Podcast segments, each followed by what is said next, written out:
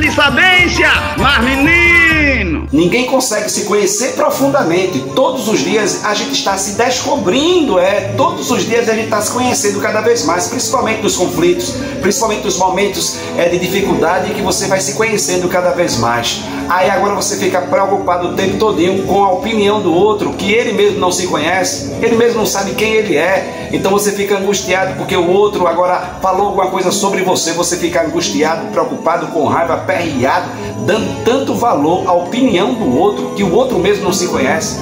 Pare um pouquinho. Será que a gente não está gastando energia demais da nossa vida, do dia a dia, com situações que não levam absolutamente a nada? Será que você não está gastando energia demais e pensamento demais com aquela expressão que alguém disse que você sabe que não tem valor nenhum, nem as pessoas acreditam nele, que ele não tem testemunho nenhum aceitado e você está preocupado com isso? Pelo amor de Deus, sou eu, Pai de Aline. Bom dia, boa tarde, boa noite. Haja paciência com você mesmo, rapaz. Fica tão angustiado com a opinião dele e dela. Não acredita num negócio desse, não. Mas menino, oxe, oxe, oxe. Acalma, rapaz, teu coração. Pelo amor de Deus, tu te conhece. Não te conhece ainda, não. Todo dia a gente fica se conhecendo. Mas você sabe que não é o isso que a pessoa está dizendo, rapaz. Oxe, pelo amor de Deus.